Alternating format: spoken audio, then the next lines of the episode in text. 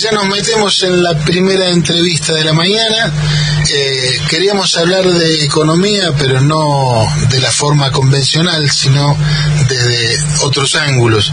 Y para eso eh, nos comunicamos y tenemos el gusto de saludar a Leopoldo Tornanoli, que es licenciado en economía, magíster en economía e investigador de el CEDLAS, Centro de Estudios Distributivos Laborales y Sociales.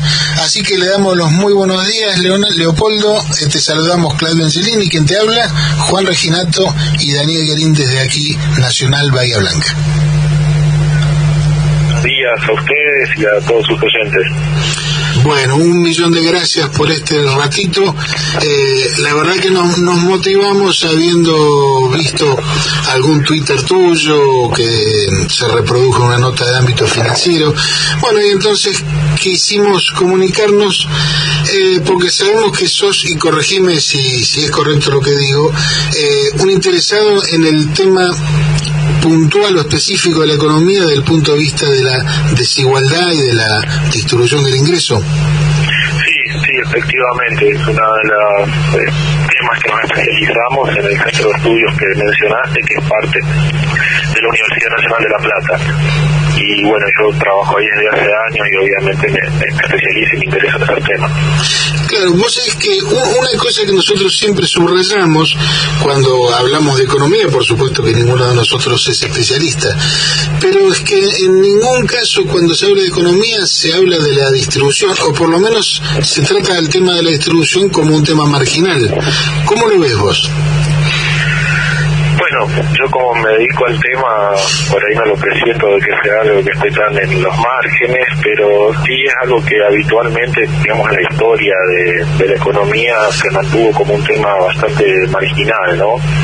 Estaba la discusión de si las economías deben concentrarse en crecer y, y ya, pero yo diría que en los últimos al menos 25, 30 años, tanto a nivel global en menor medida quizás en Argentina la discusión de la distribución del ingreso pasó a ser un tema muy importante, ¿no? A nivel global en los últimos años hubo un par de publicaciones que fueron bastante conocidas, incluso una de ellas fue un bestseller, que es este famoso libro de Piketty, que se llamó El Capital en el siglo XXI, que trata justamente sobre la distribución del ingreso, pero no fue el único. Eh, hubo un, par más de libros bastante interesantes de, de autores que se dedican al tema, inclusive el Premio Nobel de Economía fue concedido un año a un investigador que se dedica específicamente a estudios de desigualdad.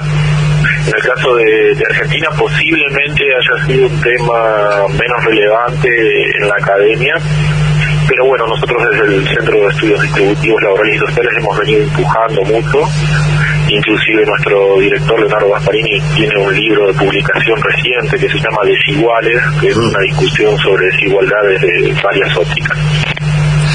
Bien, eh, nosotros eh, leíamos que vos sostenés, con números, por supuesto, y, esto tiene que ver con la desigualdad, es que en Argentina, pese al problema inflacionario, la pobreza había disminuido algo. Contanos un poco. Sí, bueno, ustedes seguramente saben, porque porque se hace mucho ruido al respecto, que el INDEC publica los números de pobreza dos veces por año, ¿no? Una a finales de marzo y la otra a finales de septiembre y se refieren siempre al semestre anterior, al primer y al segundo semestre de cada año. Eh, nosotros los que nos dedicamos a estos temas y en base a la información que produce el INDEC podemos tener alguna, con cierta precisión, eh, alguna estimación cuatro veces al año, no solo las dos veces que integra la información, sino que además de finales de marzo hasta los finales de junio y además de finales de septiembre a finales de diciembre.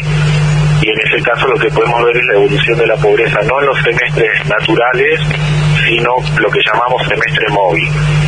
La publicación que yo hice y que vos hacías referencia se refiere al semestre que va entre octubre y marzo sea, el último trimestre de un año y el primero del siguiente, ¿no? Entonces la referencia que yo hacía ahí era sobre la tasa de pobreza, por decirlo de algún modo, al 31 de marzo de este año, no a, hoy. Eh, hasta este momento, yo efectivamente con los números disponibles de INDEC puedo estimar que la tasa de pobreza bajó aproximadamente dos puntos más entre finales de diciembre y finales de marzo si bien en marzo comenzó la aceleración inflacionaria que mencionaste, eh, aún no era suficiente, digamos, esta, esta aceleración inflacionaria para compensar eh, la baja inflación que hubo en la canasta alimentaria y en la canasta total hacia finales de 2021, que fue el fenómeno principal que explicó la caída de la pobreza el año pasado.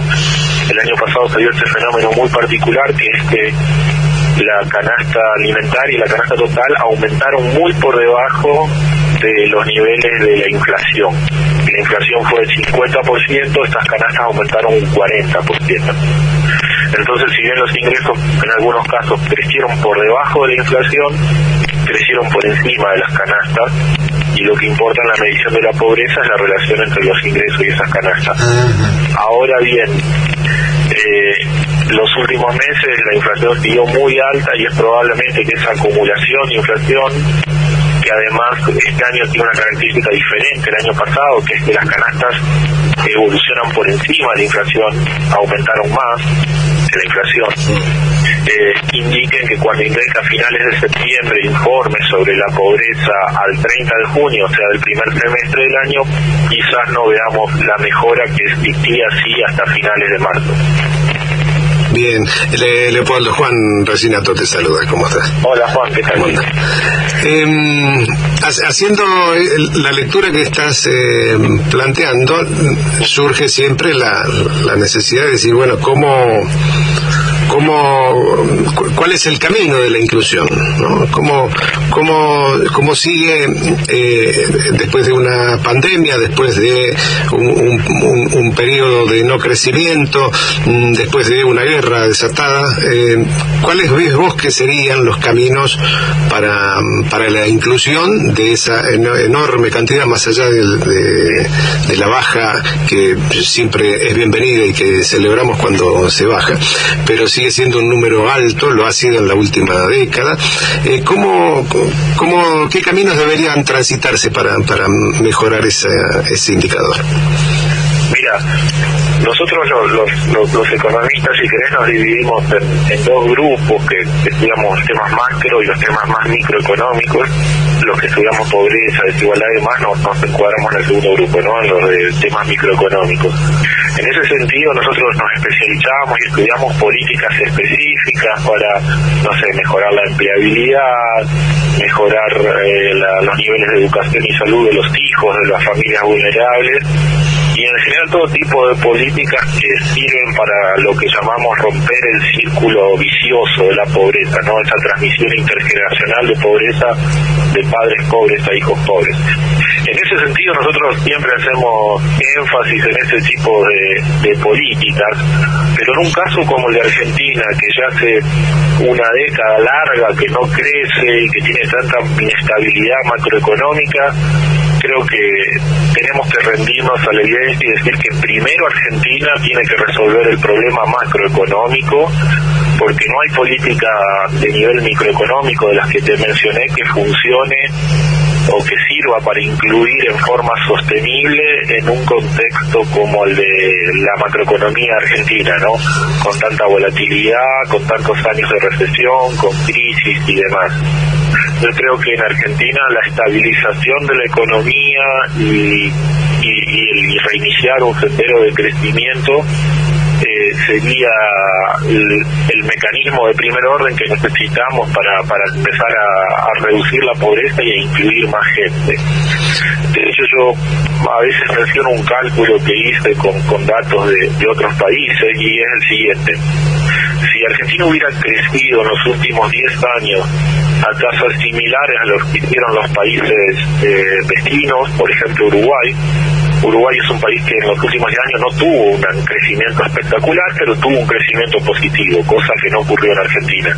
Si Argentina hubiera tenido ese crecimiento en los últimos 10 años, que repito, no fue algo espectacular o brillante, sino algo, si querés decirlo de algún modo, normal, hoy la tasa de pobreza sería 10 puntos menos en Argentina.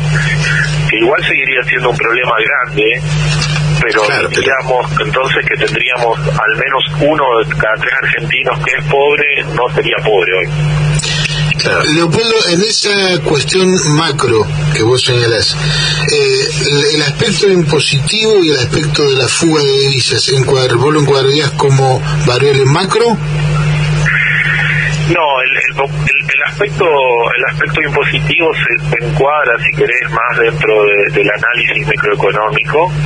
En el caso de, de, Argentina, si uno mira esto, digamos, la parte de impositiva y un poco, digamos, de cómo se recauda y de cómo gasta el Estado, lo que encuentra es lo siguiente. Eh, los economistas cuando miramos la distribución del ingreso miramos dos cosas una es la distribución del ingreso que produce el mercado, por así decirlo, sin la intervención del Estado, antes de que el Estado interviene. Luego de que el Estado interviene con los impuestos y con los gastos y transferencias, tenés una segunda distribución del ingreso que nosotros llamamos la distribución del ingreso disponible, que es lo que le queda a los hogares después de lo que paga de impuestos y de lo que recibe de gastos y transferencias si uno compara esos, cómo cambian esos, la distribución de esos dos ingresos por la acción del Estado, en Argentina es mucho menor el impacto que tiene el Estado en términos de mejorar esa distribución que la que tienen los países desarrollados. Es algo mayor a lo que tienen países similares de la región, o no sé si similares, pero al menos en países vecinos, el, Estado en Argentina redistribuye un poco más que la región, pero redistribuye mucho menos que en el resto del mundo. Por ejemplo, no sé, países tradicionales de Europa, de Europa occidental, como Francia, Italia, España y varios de ellos, tienen una distribución de mercado similar a la de Argentina, pero tiene una distribución luego de la acción del Estado muchísimo mejor. O sea, el Estado es mucho más eficiente en la redistribución del ingreso. En ese sentido, en Argentina, eh, redistribución que tenemos es poca, pero no tanto porque el Estado intervenga pocos, sino porque a veces es muy ineficiente en esa redistribución. Por ejemplo, un caso que día a día discutimos es el de las tarifas de los servicios públicos, ¿no? Eh, los servicios públicos se llevan algo así como entre 13 y 15, 15% de los subsidios a los servicios del gasto del Estado en Argentina. O sea, uno de cada 6, 7 pesos que gasta el Estado van a, a subsidiar los servicios públicos. Y son altamente ineficientes en términos redistributivos en la situación actual. Quizás esto se modifique parcialmente con la segmentación propuesta ahora, pero de cualquier modo siguen siendo un gasto ineficiente si uno pretende redistribuir ingresos. O sea, se está distribuyendo ingresos por ahí a quien no habría que distribuirle. Eso es lo que quiere decir. Claro, en, ese caso sí. Eh, buena parte de los gastos a los servicios, obviamente esto depende mucho del, del, subsidio que consideremos.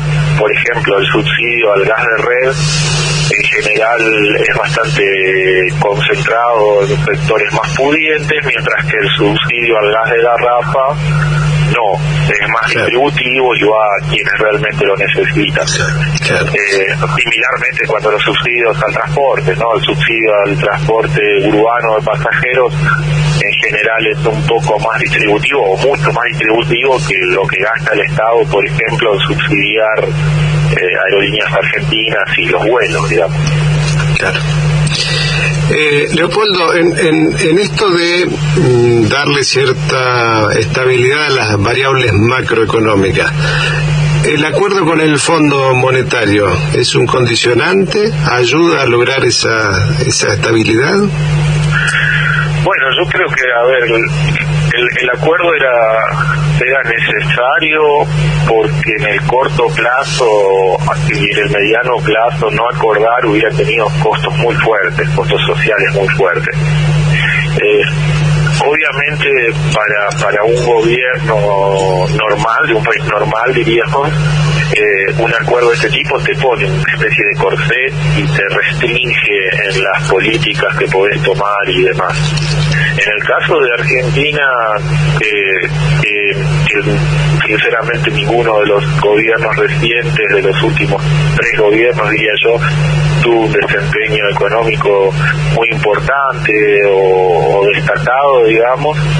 Eh, creo que se ve al, al, acuerdo con el fondo, al menos de, de buena parte de la coalición de gobierno lo ve así, y la oposición también, como un ancla y alguna señal de credibilidad ante el mundo exterior, que la Argentina tiene que vincularse definitivamente, no cerrarnos eh, no nos va a sacar del, del atolladero y en todo caso integrarnos en forma responsable sí puede ayudarnos.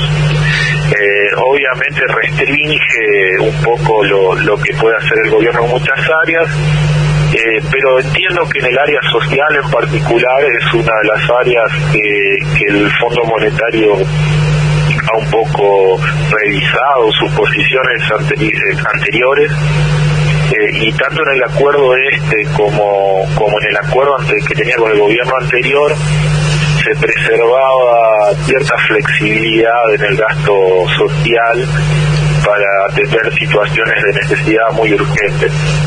Eh, obviamente, sin crecimiento, atender continuamente esas, esas cuestiones urgentes es solamente un paliativo y una solución definitiva a la inclusión, ¿no? Bien, en, ese sentido, eh, en alguna nota que te hicieron en, Diario AR, y esta es la última de, mi parte, eh, vos hacías mención a que la, economía popular este, es muy difícil que ese sea el camino para, para la inclusión, pero te parecía ineludible. ¿Podés contarnos por, sí, El punto es que si uno mira un poco la historia de Argentina en los últimos años, encuentran que no hemos creado empleo suficiente como para absorber a todos, ¿no? Entonces me parece que una posición realista ahora mismo es que no lo vamos a hacer tampoco en el corto plazo. Digamos, en los próximos 5 o 10 años no vamos a tener empleo registrado de calidad, empleo formal, como quieran llamar, para todos aquellos que lo necesiten y todo este tramado que, se ha dado por llamar economía popular eh, va a seguir ahí, ante esa, situación no, va a desaparecer. En ese sentido es importante que, el Estado reconozca la existencia de, de este tipo de sector ese actor económico en definitiva y, vaya pensando dentro de sus planes, programas y proyectos cómo ir integrándolos cada vez más, ¿no? Porque no creo que sean la solución por, en general, porque son sectores de muy, muy baja productividad, pero tampoco creo que, que puedan desaparecer de inmediato. Obviamente se pueden hacer políticas para, para pasar eh, la asistencia social que se brinda a estos sectores a mecanismos mucho más transparentes que los actuales pero creo que efectivamente va a seguir siendo un actor importante en la economía argentina en los años por venir, ¿verdad? Aún si la economía crece.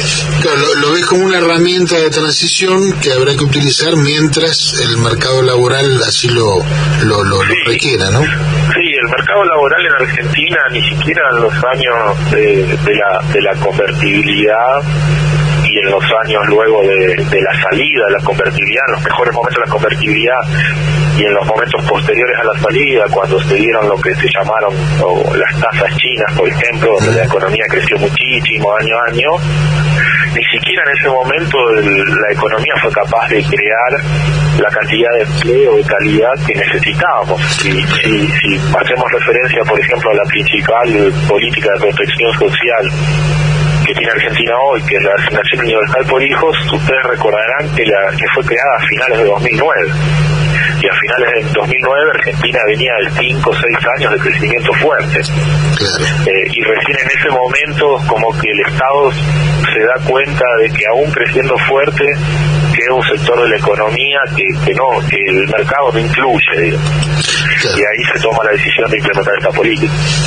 Ahí es donde lo que vos señalás como el Estado interviniendo en la redistribución. Yo, una, última de mi parte, Leopoldo, y desde ya agradeciéndote este rato. La cuestión es, hace pocos días el gobierno instrumentó, el Banco Central instrumentó una medida para...